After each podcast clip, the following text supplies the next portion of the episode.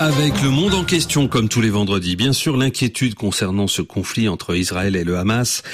Première question, Bruno Darou, pourquoi la perspective de négociation politique entre Israéliens et Palestiniens est actuellement hors de portée? Eh bien, tout d'abord, bien sûr, à cause de la situation actuelle, l'attaque terroriste du Hamas en territoire israélien le 7 octobre, puis la réaction musclée de Tel Aviv avec sans doute une opération terrestre à venir dans la bande de Gaza. Cette période est celle, malheureusement, des affrontements.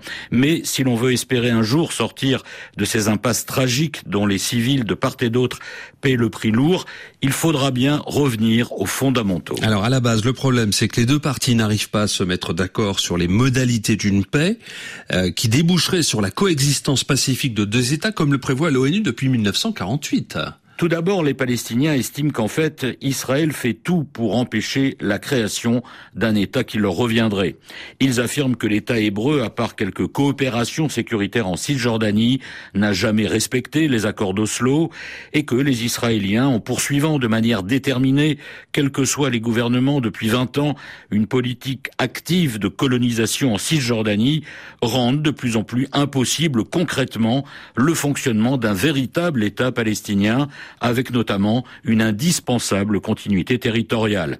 Certains vont même jusqu'à dire que le véritable objectif d'Israël, en violation du droit international et des résolutions de l'ONU, est en fait de s'emparer de la Cisjordanie pour créer le grand Israël, comme le réclament d'ailleurs à Tel Aviv certains membres les plus extrémistes de l'actuel gouvernement.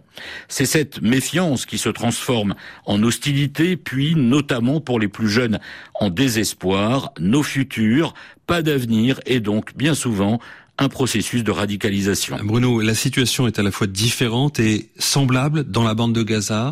Oui, tout d'abord, la situation est différente car depuis le retrait de 2005, il n'y a plus de colonies israéliennes dans la bande de Gaza semblable quand même, car le blocus imposé par Israël et l'Égypte rend la vie quotidienne très difficile pour les 2 300 000 personnes qui s'entassent dans ce réduit de 400 km carrés, sans compter les interventions de l'armée israélienne qui réagit régulièrement aux attaques lancées par le Hamas depuis ce territoire.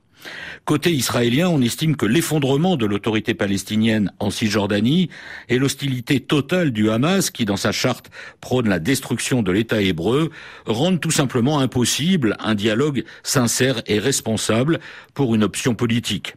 On en est là, et ce qui se passe depuis deux semaines ne fait que renforcer l'impossibilité d'un dialogue à court et sans doute à moyen terme. C'est le drame de la région.